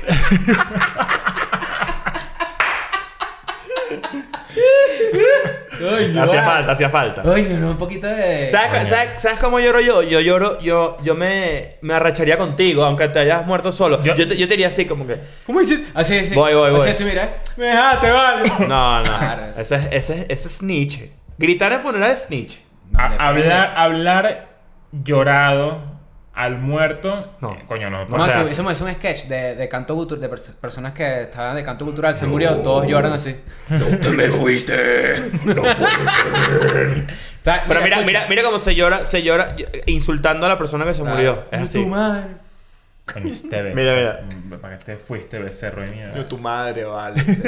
¿Qué vaina nos echaste, Juan David? y si Leo se muere, Espérate, un pero- merch de pero- escuela de nada con la cara. Pero de, pero de último, así, o sea, te pones detrás de toda la gente en el funeral. Dos preguntas para la gente que esté en este episodio para que comenten. Ponerse de último funeral lejos, donde te vea cuatro. Claro. Dramático. Ah, no, yo, Claro. yo, yo sería ese. Que la cámara haga Y tienes un paraguas, pero no está lloviendo. yo, yo sería. Ni tampoco hace sol. Ni eso estás así. Yo sería ese. Yo, yo estaría así de lejos viendo todo tal. Y lloraría, pero. Ajá, exacto. Y, Pero diría- sería- y yo te diría, está todo bien, ando, que un café ahí. Te vas con Y café. digo, mira, este chulo se murió. Verga. Escúchame, deberíamos hacer dos cosas. Deberíamos hacer merch de Descanso en Paz, nuestros nombres, sí, o sea, como esas camisas Por si acaso. en, en memoria de gente que se muere. Y lo segundo es, este episodio está denso, denso, pero si les está gustando, dejen en los comentarios, sí, Chris, me está gustando. Yo no tengo manera de saberlo ahorita porque estamos grabando, pero Muy bien, muy que- bien, muy bien. Para que nos digan. Ahora, hay, hay un yo- propósito de la vida que es claramente. Antes que sigas con esto, para cerrar la idea de, es- de forjar sentimientos. Cuando yo siento que a medida que uno va hablando cada vez más esto, uno termina como. Como. Introspectivo. Te voy a dar una, una, una imagen y vas a entender perfectamente cómo termina tu alma. Mierda. Ajá. Walter White, en el penúltimo episodio de Breaking Bad, en una cabaña. O Osimandias. no, No, Ah, es- no, es- es, el antepenúltimo. Este es Felina, creo. Creo que se llama Felina. Osimandias es- debe ser el antepenúltimo entonces. Bueno, pero es, es ese flow. Estás en una cabaña y, recuerda el aspecto de él. Así siento que termina uno. O sea, la, la vibra de uno cada vez que se mete más en Gran- el tema. Granite State. gra- o Granite ¿Qué- State. qué es- estás? Felina es el último. Que estás, que ya estás casi, que ya estás en paz con que te vas a morir. No, que estás en... O sea, que estás como muy de... e- Eres como un renegado. Eres como un... Que no tienes nada que perder. Que no tienes Charles nada que Bronson perder. De, de la vida, ¿sabes? Como eres, eres como... Eres, ¿Sabes? Que eres como... o sea, ya... Ya está bueno. Y que, que estás en paz con la muerte. Sí, ¿Cómo, es se verdad, hace, verdad. ¿Cómo se hace la mezcla entre ese sentimiento medio nihilista de que ya está, ya fue, sin dejar de lado que eh, tus acciones tienen consecuencias reales sobre el mundo? Claro, lo digo, por eso lo digo, porque él está pendiente de que sus hijos y su esposa tengan la plata para, para seguir viviendo. Claro. Hay que tener O sea, un mucho cuidado. corazón. Plata, pero plata también- mala, plata mala vida. Bueno, pero está mala vida. Hay que, hay que tener mucho cuidado cuando hay, una, hay, hay un pequeño clic y un, y un pequeño salto entre cuando tú estás ya desconectado de ese nivel, como tú dices, que puede considerarse insensibilidad si lo... Si lo yo, te, yo consideraría tu argumento que, que es cierto, que te vuelves insensible si te deja importar el resto. Más bien creo que eso Claro. empieza a subir. Yo no pero creo el- que, yo pero creo hay que un- la palabra no es insensibilidad, la palabra es darte cuenta de que eso es un hecho, que es una vaina que va a pasar. Claro, pero eso y te es- preparas en tu cabeza. Claro, pero, o sea, le quitas la importancia a algo in- inevitable. ¿Cuál- Pero, pero con- hablando de eso, que también está muy conectado con el tema de, de la, de la serie que estaba viendo, es muy arrecho ver, hay un clic, o sea, hay una, una pequeña, delgada línea que te puede volver a una persona insensible y psicópata incluso, porque te sabe a mierda la vida de los demás. Cuando ya empiezas a, a estar demasiado cómodo sabiendo que te sabe a culo. Que, que Nietzsche lo ponía, lo, lo ponía Es Nietzsche. Es Nietzsche. Claro. Nietzsche, que es filosofía. Es Friedrich. Eh, Claro, es Claro. Friedrich, es Nietzsche. Claro. Que él tiene. eh, hay, una, hay una frase muy cabilla de la teoría del superhombre que es muy heavy. Él dice, cuca es cuca aunque sea maluca. Ajá, sí lo he dicho. No, yo y una vez leí, después de ese, al final de, ese- de, de eso, decía: Ninguna mujer es fea si se le mira por donde mea. Mira, Coño, Nietzsche, qué feo. vale. es que es Nietzsche. Típico alemán. Es que es. Nietzsche. Claro. Ahora, pero es Nietzsche, Nietzsche decía una vaina muy arrecha que es que si tú, si tú, te, si tú te le quedas viendo muy mucho tiempo, obviamente estoy parafraseando la, la, la frase, pero si tú te le quedas viendo muy, muy profundo al vacío, el vacío se Te te, va, a a ti, te va a sí, empezar claro. a mirar a ti. Sí, claro. Esa frase Claro, es por, por eso, de madre. por eso es que cuando, no sé si les ha pasado, pues a mí sí me ha pasado, que estás en un lugar público, estás con un poco de gente, estás en una Y fiesta. tú dices, ¿qué pasa si yo le doy un machetazo en la cabeza a esta vieja? Marico, Eso, literal. eso- eso yo lo pienso siempre. ¿Qué se pasa si empujo, si empujo a esta vieja para el metro así le doy una patada en el pecho? Claro. Eso es... No, pero no es eso, no es eso. Yo lo que digo es que estás en una fiesta y de repente te acuerdas de algo y caes en un hueco tú solo y tu humor de ese momento que Cambia. está- da 360 grados. Es decir, que es igual. Igual. Da 180 No, viene grados, Tony, viene 180 Tony grados. Hawk, viene Tony Hawk, te usa de 900. patineta, 900. Claro. y No. quedaste todo loco en la fiesta así. Da 180 grados y, y que- entonces que te, te quieres ir porque estás todo triste. En un lugar donde hay fiesta, donde hay gente hablando. Porque uno puede tener un... o tú puedes tener un contacto sano con tu sombra. Eso es una, eso es una vaina muy importante. Entonces tú puedes tener un contacto sano con tu, con tu lado depresivo, con tu melancolía. Ahora fíjate, hay- Yo a veces, ya antes que digas eso, yo a veces pienso que cuando yo caigo en huecos y, y- y a veces dudo de, de mis capacidades o puedo cuestionarme cualquier cosa, a mí a veces no me cuesta tanto volver a la realidad y, que está- y estar bien, porque a veces pienso, si yo tengo la capacidad de caer en un hueco en, ist- y- en- en- en introspección y analizar de una manera tan profunda algo, estoy demasiado seguro que soy una persona inteligente y que de alguna manera puedo resolver fácilmente esto que es más mental que físico y que, y que real. No sé si me explico. Es que o sea, como que eh, mucha gente, hay, hay mucha gente que nos está viendo que probablemente no tiene esta, este, este problema. Es gente, es gente que, que tú le das y que mira este pote y se lo das así y juegan. O sea, es un y ya y, y los- son felices. y los entiendo completamente y en cierto punto a veces los envidio. Hasta los envidios, claro, porque Claro, es- a, ese- a eso voy, que yo siento que eso cerebro- da envidia. La gente cerebro Golden Retriever. Yo los Exactamente. así. La gente tiene Exactamente. cerebro Golden Retriever. Que es el que, Exactamente. mira, tú tienes un trabajo y una casa y, y yo sí, yo quiero tener un, yo quiero tener un carrito y ya, ¿sabes? Mari, Como, es ya. exactamente y, y eso. qué arrecho. Cool. A mí me alegra, eso sí yo digo que cuando yo caigo en un hueco y, y tengo la capacidad de entrar en introspección y analizarlo, eh, cuestionarme o pelearlo conmigo mismo y de alguna manera saber que tengo amigos y que tengo gente que me quiere y que hay, hay gente, coño, que está conmigo. Yo digo, la verdad es que no está tan feo. O sea, como que no... Esa es tu forma de ¿Sabes que resolver también- ese también- problema Ah, como que, existencial. Ah, escalo otra vez, saco el hueco y listo. O sea, como que... Hay varios puntos de vista de la vaina del propósito de la vida, o sea, de la pregunta del propósito de la vida. Si tú le preguntas a un biólogo, el propósito de la vida es la procreación Ok. y eh, perpe- la perpetuación de la especie, como lo hacen los animales. Sí, sí, sí. Coges y, pro- y lo- inclusive la Biblia dice, ¿no? Que el hombre puebla el mundo y debes repu- re- reproducirte y vaina y coger por culo y toda la verga. Luego viene el propósito de la vida, es el mundo moderno, que el propósito de la vida en el mundo moderno es literalmente la casita, la familia, el trabajo, no sé qué, ta, ta, ta. Sabemos que eso no es suficiente para la realización del ser humano. Hay gente que sí. Para el Golden Retriever es suficiente. Para el Golden Retriever, contento. Claro. Luego está el propósito de vida, es el mundo oriental. Pero antes, y te interrumpo rápido, no es, no es de gratis que de repente una persona que tú consideres que tiene una vida perfecta común en ese estilo, tipo casita, no sé qué, de repente se te ha, se ha hecho bastante, sí, común, valga la redundancia, otra vez el uso de la palabra. Ese- el cerebro Golden Retriever, está viendo este episodio y dice, ay no, qué intenso. Ajá. Pero, pero No fíjate, entendí. pero, Eh, pero te voy a decir algo, pero te voy a decir algo. Por eso, Mr. Peanut Butter, así que sí. claro. Exactamente, mierda, Pero, pero por eso, por eso es que tú escuchas doble vidas sórdidas de personas que, que le apuestan al propósito de la vida, a la casa, el perro, el carro, no sé qué. Cuando llegan ahí, se dan cuenta que está todo demasiado vacío adentro y empiezas a buscar alternativas que a veces se vuelven muy sórdidas porque te vas al otro extremo. ¿Sabes? Bueno, ahí, ahí yo tengo otro hueco y lo voy a sembrar una vez. Cuando yo pienso en eso, lo que digo es que ladilla que tenemos la posibilidad de llegar a viejos y ser unos inútiles.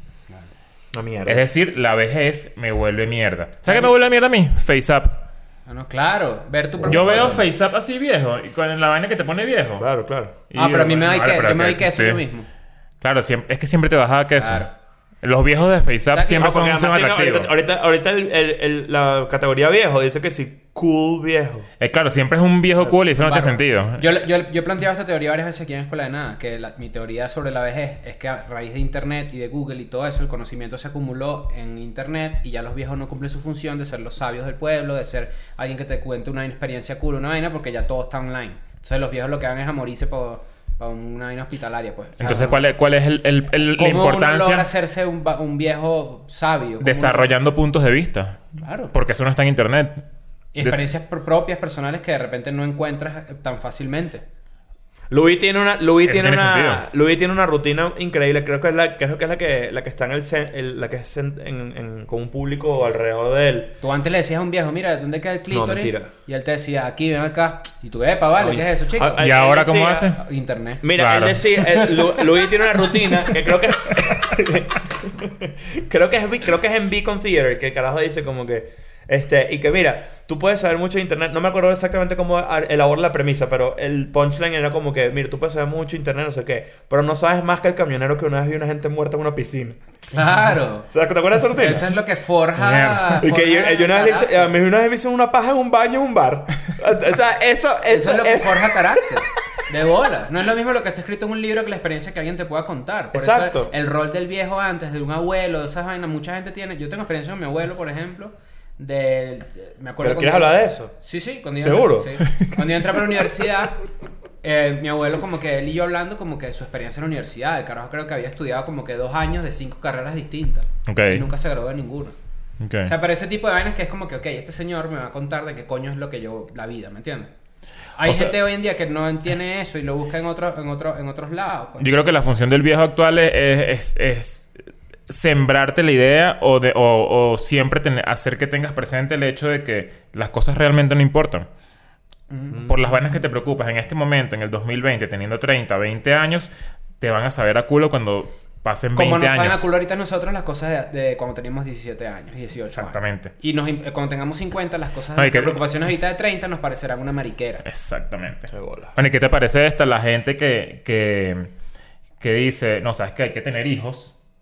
Porque, coño, ¿quién te va a cuidar a ti cuando te tengas cuiden, 80 años? que te cuiden. No vale, pero ¿qué es eso? Que te cambian el pañal. Eso es una ladilla. Ese, ese pensamiento. Otra razón para tener plata. Ese, ese pensamiento es la vaina más egoísta del mundo. A Otra, otra razón para tener plata. Ah, no, quiero, ah, emo- ah. no quiero estar at- atachado emocionalmente a la gente que me, que me limpie el culo de viejo. La, la gente dice que, que- que la- bueno, los que piensan así, obviamente no todo el mundo, pero dicen que hay que tener hijos donde tú inviertes una educación y tú les desarrollas una primera etapa de vida al 100%, les das todas las herramientas posibles para que luego ellos te ayuden a ti cuando tú estés ya en la recta final de tu vida, te estés ahí atendiendo, etcétera. Pero la verdad es que no, No, es un buen huevada negocio. mediocre. No es un buen negocio. Uno invierte, uno invierte más. O sea, yo gasto más plata inviertes- en un hijo en los primeros Eso 20 es una años inversión- que lo que él va a gastar en mí cuando yo tenga 90 años. ¿Y cuáles son las probabilidades de que te salga un hijo de mierda que, y que no joda, papá, te odio y se va a vivir Por para que yo digo que el propósito de la vida de mejorar tu entorno va por ahí. Porque si tú tienes un hijo que sea una mejor versión de, de tus genes, estás mejorando tu entorno, ¿me entiendes? Esto lo digo para la gente que piensa que tener hijos es una inversión No. de cuidado para cuando seas viejo. Eso no tiene sentido. tiempo, todo el tiempo que pierdes ahí, el carajito. Y el tiempo que tienes que justificar que le diste un coñazo. Hay que, hay que autoridad. hacer, lo- tú lo que tienes que hacer es plata para que puedas pagar un poco de enfermera. De una. Eso es lo que tienes De que hacer. una. Y t- en- cuando nosotros estemos viejos que acá, así. Leo, más grabado hoy. Pero tú, pero tú eh, te dio retraso a los 65. Yo creo que eso No, fue, yo creo que que eso es del bien, 2021. Pero los viejos no hablan Me- así. Me dio un ACV. No, este Ah. hecho, este hecho lo lleva a hacer en noviembre. Me dio un UCB. Claro. Claro. Se ve. Pero fíjate que eh, yo quiero tener, de aquí a allá va a existir la clonación, ¿verdad? Exacto. ¿Quieres te, te clonaría? No, la, mi, mi enfermera, voy a tener tres. no, ya va. Tú, tú La sabes- la misma. Ya va. tú- tú- ¿Quieres que te dé un atico? ¿Qué? Pero si él quiere, si no. A ver, suéltalo. ¿Tú sabes lo que es Cálico? Cálico es una empresa que formó, que creó Google, que la lanzó hace como siete años y está como en desarrollo, que están intentando desarrollar un sistema de vida donde te alargan la edad. Es decir, o sea, donde te rejuvenecen, donde pelean contra el cáncer, donde básicamente hacen que vi- bu- eh, busca, se llama Cálico con C, plata Google. invertida en ese tipo de. Calico Labs. Calico Labs. Es un laboratorio donde ellos están trabajando en básicamente alargar la vida al ser humano. Eso le hemos dicho en la escuela de nada, que nosotros la expectativa de vida va, va a tener un boom, un- una curva. Yo creo que Bueno, mira, de hecho, aquí está el tagline entrando en calicolabs.com es We're tackling aging, one of life's greatest mysteries. O sea, están, están cayéndole encima a- en- al envejecimiento, uno de los Claro. misterios más grandes de la vida. Entonces esa gente está peleando contra el, Tampoco- el- el- el Alzheimer, está peleando contra el cáncer, está peleando Claro. contra las arrugas, todo. Esa, esa- las Google. arrugas, las arrugas son por la gravedad. O cuando está mu- mucho tiempo en una bañera. Claro, también. Pero entonces imagi- imagínate, yo creo que nosotros vamos a ser la última generación en la que, Mierda, en, en la que básicamente vamos a, a tener un fin de nuestras vidas como lo ha tenido todo el mundo. O sea, que a los 80, 70 años ya estás jodido, te mueres, adiós. La siguiente generación que va a tener, que debe tener ahorita como, no sé, 5 o 10 años, yo estoy seguro que van a vivir esto de Google o capaz otras empresas que te van a ayudar a alargar tu vida y van a ser que si cincuentones con 150 años. Mira, imagínate esto. Imaginen, imaginen esta vaina. Leo, nosotros así viejos, ¿no? Tipo, qué bola es la vida que tuvimos, no sé qué. Cálico, nos, nos metimos en la mitad de nuestra vida, tipo los cuarenta y pico. Cálico nos manda un Ah, email. Cálico y que miren, va, eh, eh, vamos a hacer un intercambio. Unas menciones ahí en escuela de nada, Cinco años de vida. Pero solamente quiero que las haga Leo. Pero mira esto. no. Entonces, bueno, le- yo, que bueno, muchachos. sembrado doble hoy, ¿qué pasó? Entonces, entonces, entonces- entonces yo, les, yo les digo, Te he traer algo, o sea, traer algo entre manos, ¿viste? yo, le- yo les digo, eh, bueno, Google, yo te acepto esto porque la verdad es que necesito plata. Eh, dale, pues vamos a hablar. Yo te hablo, yo te menciono a Cálico en la escuela de nada y me das el negocio a mí. No, pero mira esto. Dice que dentro del propósito de la vida está larga. Y a los 100 años, ustedes son una pedazo de mierda. Ustedes son como los bichos. ¿Sabes cuando Úrsula convierte a la, a la gente de. Tritón en. eh, Te puedo, te puedo dar un ustedes son esos. Te y puedo yo, dar un y yo voy a para que lo agarres y que nos digas quiénes somos nosotros. ¿Quiénes Chris y yo somos los mopeds viejos que están en el, en el palco del teatro. Mientras tú siento- estás así, nosotros y que. Yo no siento que ser el. que alargar la vida sea el propósito de la vida. No, no lo es, pero mira esto. Pero tú lo alargarías. Marico, por favor, quiero que se imaginen Si yo- este si- peo. Si, garan- si me garantiza que tengo un estándar de vida donde no me estoy cagando los pantalones en Claro, no es que te van a alargar la vida cagando, en bolsa. Exacto, no, no es que te van a, tú no es que te van a cambiar la vida de aquí para arriba, otro No, marico. o sea, Sí. Nunca he visto un viejo cagado en, en la calle. Sí. Claro, la pero, eh, pero no ya va, pero es que eso no tiene sentido lo que estás diciendo Primero, porque pero tengo que lavarme el huevo dos veces. esta gente esta gente lo que va a hacer es que te va a decir, mira, toma este Tamel Ajá.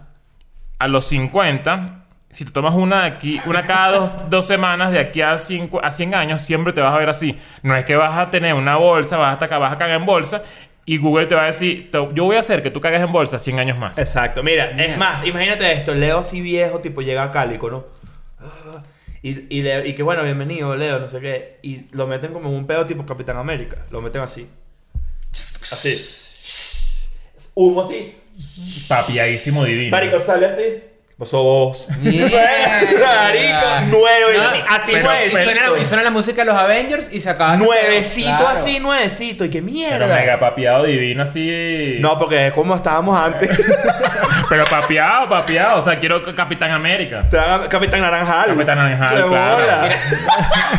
¿Sabes? Cuando estamos hablando del, del propósito de la vida desde la biología, que era procrearse, desde el mundo moderno, cerebro Golden Retriever, está el punto de, el propósito de la vida desde el mundo oriental, que es el Trascender. tao- taoísmo, budismo, zen, hinduismo, que el hinduismo es lo que engloba todo eso. Yo les dije eso, yo me voy para allá para que sepan. Claro, es que eso es demasiado interesante. Mira, a mí y, me y de enseñaron- verdad, y de verdad Yo an- antes de los próximos dos años, yo tengo que irme o al Tíbet o a los Alpes suizos a pasar un mes Come tranquilito. Toblerón, Come Toblerón. ¿no? Toblerón ori- el de, Sa- original sa- de mata. ¿Sabes esos videos? eso-. ¿Sabes esos videos de los Alpes suizos que son como un, un- un- un- una montaña rusa para abajo en una montaña? La mansión de y es larguísima. Yo quiero hacer eso. ¿Sabes la mansión de Hitler que queda en los Alpes suizos? No. En Band of, Band of Brothers, la serie, ¿Quién es ellos Hitler? llegan a... Hitler era un carajo que hizo las vainas mal No, en Alemania. la hizo. Eh, qué bueno es que la referencia de maldad en el mundo sea Hitler. Eso siempre me va a sorprender. Sí, no- vale. ¿Qué, libro- qué libros compran lo que ustedes? pasa es que es la referencia más cercana, Claro, históricamente. es La maldad pura, ¿no? Claro. Claro, bueno. O sea, él es el enemigo número uno de la, de la humanidad. Antes de Hitler, probablemente quién haya sido Ge- Genghis Khan. Bolívar. Bueno, Stalin está ahí también. Claro, El pero, número, pero, o sea, pero digo. los números no no, son pero no me, voy a, no me voy a ir tan. O sea, vete un burdo de más para atrás. ¿Quién? Mateo Olazábal, un señor que vivía por allá en la... ¿Qué está creciendo? No, bueno. Escucha esto. Desde el hinduismo y este... este No, el sí- papá este- Luis Miguel, malas, es malo, malo. Mickey, coño. Coño, qué Oye, buena pregunta. ¿Quién, es, quién, es el, quién era el, el enemigo de la humanidad del, del siglo XIX? Antes de Hitler. No lo sé. había tanto. Sí, exacto, no había- un nivel de globalización tan común. No había Tiene periódico. que, tiene que, bueno, gente tipo, o sea, de, de- delirios, delirios malditos, así tipo Napoleón, por ejemplo. Pero bueno, claro, pero mucho más para allá. Exacto. Claro, o sea, sí, pero sí digo. tiene un efecto, pero no tiene la maldad pura que tenía el nazismo, ¿me entiendes? Que hacían experimentos con los seres humanos, por ejemplo. Claro. Era una que no se había visto en esa escala. Pero el tema es este. El hinduismo, ¿Sí? desde el hinduismo, esto está importante. Eh, por Dios. No hay nadie, no hay nadie para burlarse mejor que un negador del holocausto. Ah, es un mongólico. Imagínate un árbol. Imagínate un árbol. A ver, Árbol de ok. Toblerón. Me imaginé un araguaney. Un araguaney. Dicen, ¿cuál es el propósito de la vida de un árbol?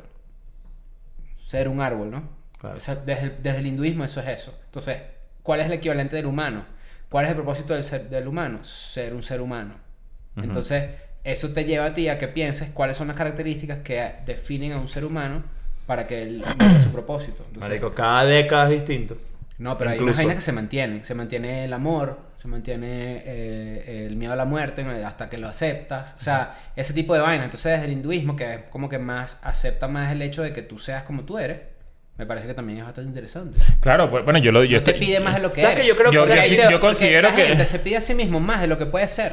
Es que, es que la solución. porque a- el estándar social Mira, te la, sol- ahí. la solución a todos estos problemas y toda esta introspección rara que estamos teniendo en los últimos meses es el amor.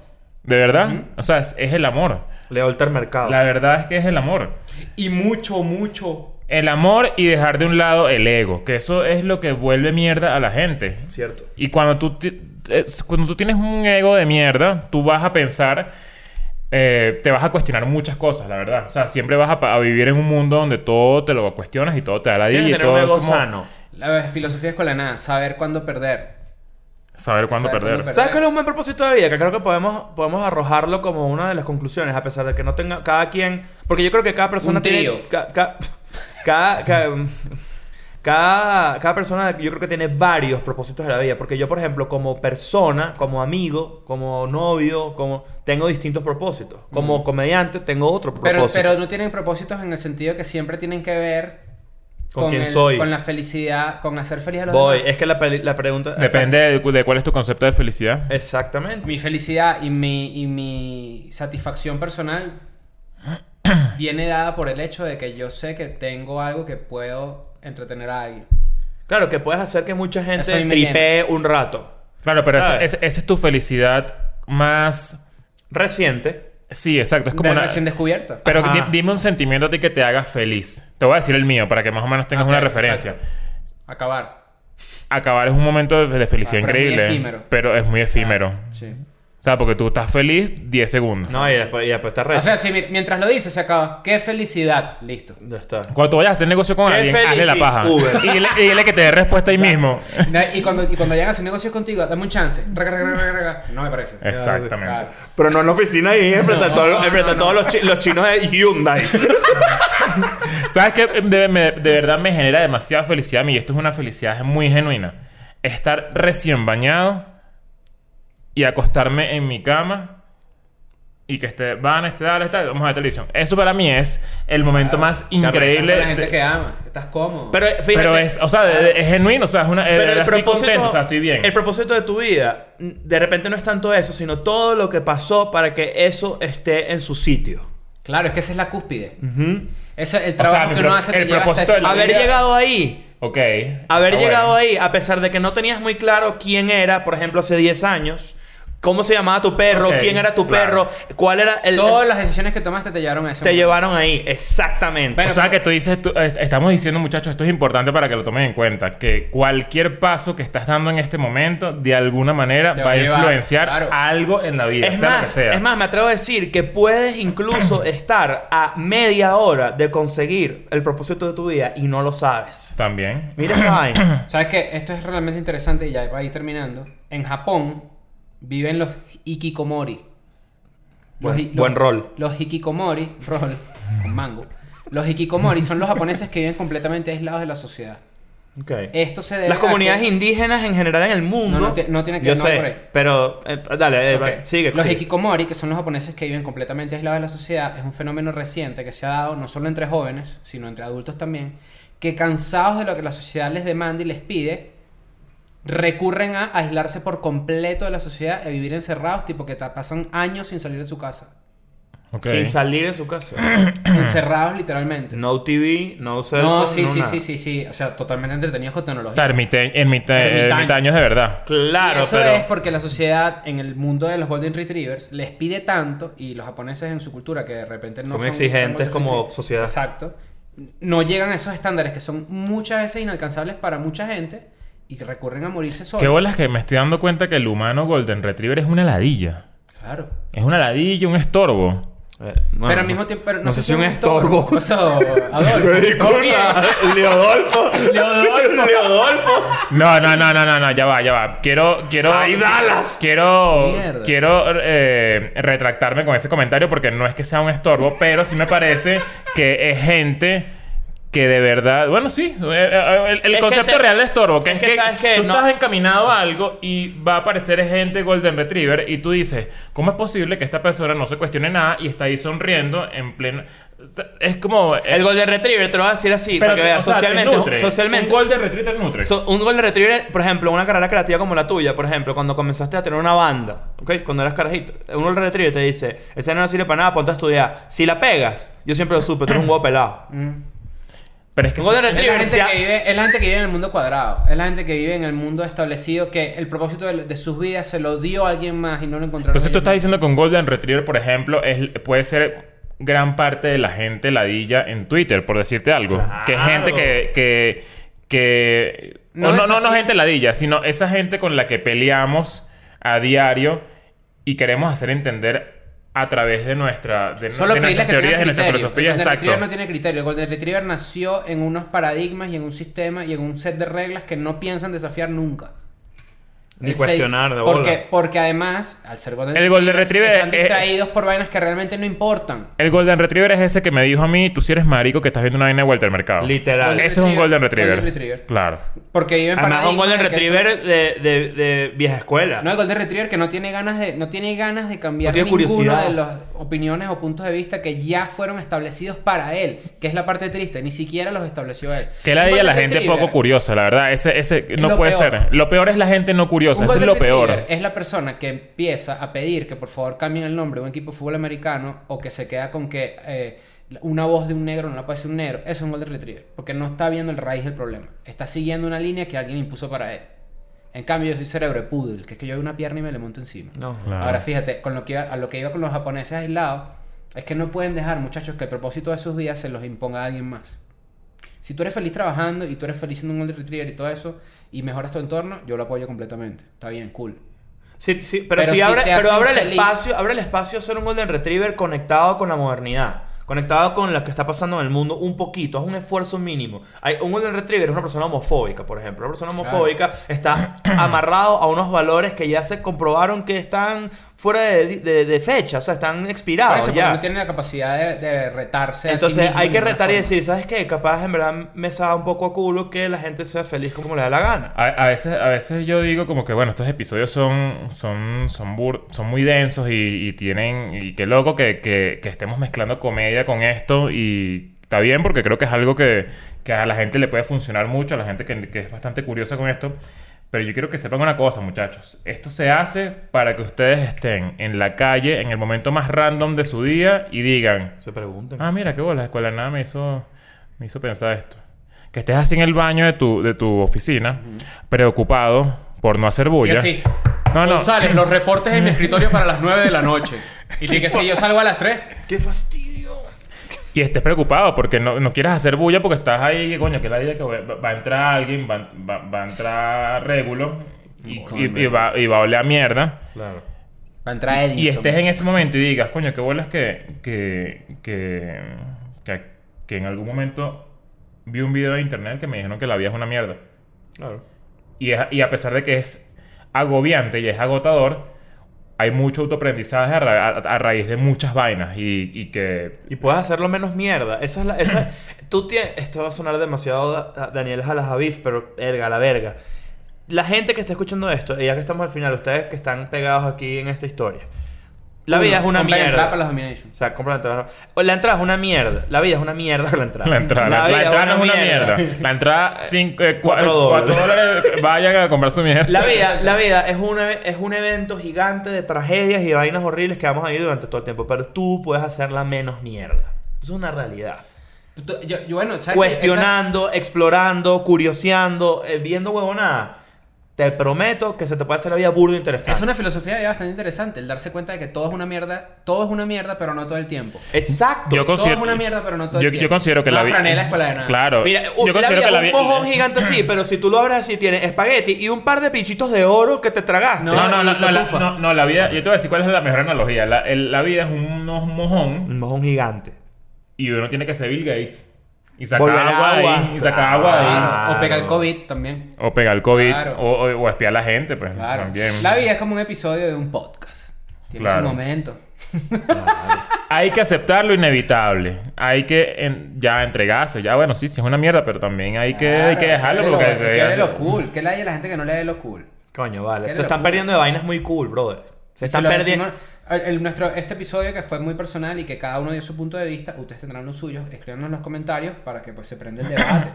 Que- Recuerden que nosotros no tenemos la verdad. Esto es aquí eh, X hablando mierda. O sea, ustedes pueden decirnos cosas que capaz hasta filosóficas y todo, que nos ayuden a entender Claro. un poco cómo Hay funciona todo. Estoy seguro que este episodio hay filósofos que se dieron un banquete, tanto en el sentido como que eso se llama tal, eso se llama tal, Claro. y que bueno, pues tendrán sus observaciones. Mientras tanto, recuerden las Domination, 25 de julio, si tienen la oportunidad de regalarle una entrada a alguien, háganlo. Mejoren el entorno y la vida de otra persona con tan solo 4 dólares. Si no tienen esa capacidad, será en un futuro, no pasa nada. Claro. Hay gente que dice. Compartan su, su, sus Hay gente que se siente mal. Hay gente que honestamente se siente mal porque no puede estar en Patreon, por ejemplo. Bueno, pues ah, ya, va a haber un va, momento que no, vas a poder ver todo. Apuro. Tú que cuando tú puedas, vas a tener, pues, vas a poder ver todo. Claro. O sea, eso no se va, no se va a ir. Pero, que, pero que activarte. No, bueno, activarte. I'm going back to my school today.